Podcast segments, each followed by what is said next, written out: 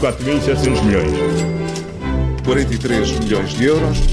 Peço desculpa, mas são muitos números. Começa agora mais uma moeda de troca com Paulo Ferreira e Miguel Cordeiro e hoje estamos num cenário de crash nas bolsas. Sim, já não bastava o coronavírus e o impacto que tem tido nas últimas semanas nos mercados e a perspectiva de lançar aqui alguma turbulência na economia e uh, hoje chega uma guerra uh, entre produtores de petróleo que está a lançar o caos absoluto nas, nas bolsas nesta manhã. É um verdadeiro terremoto.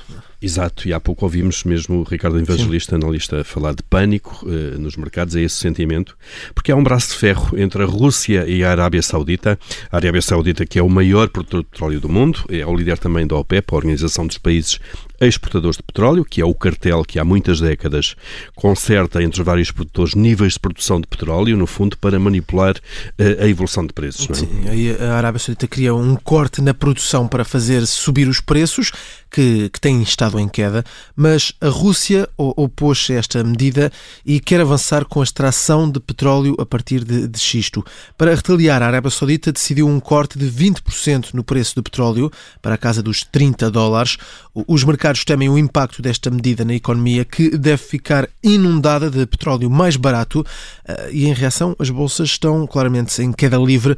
É um efeito que se junta também ao impacto económico do coronavírus. Eh, há quedas eh, em média na Europa na casa dos 7%. Há pouco a Bolsa de Milão, eh, país eh, e região que está também no centro da crise europeia do coronavírus, eh, caía mais de 10%. São valores absolutamente extraordinários, são em alturas de crise ou de guerra ou de conflito é que costumam acontecer.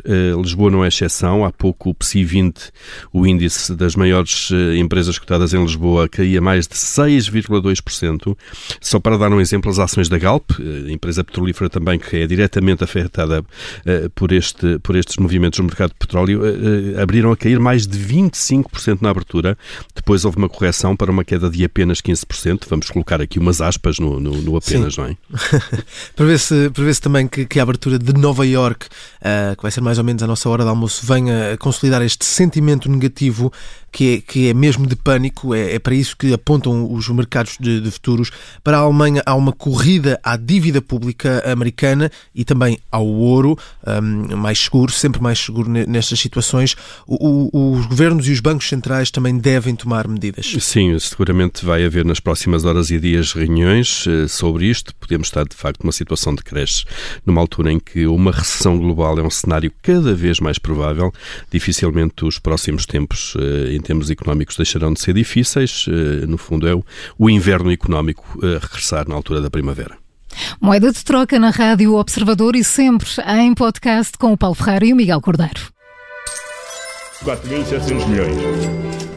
43 milhões de euros. Peço desculpa, mas são muitos números.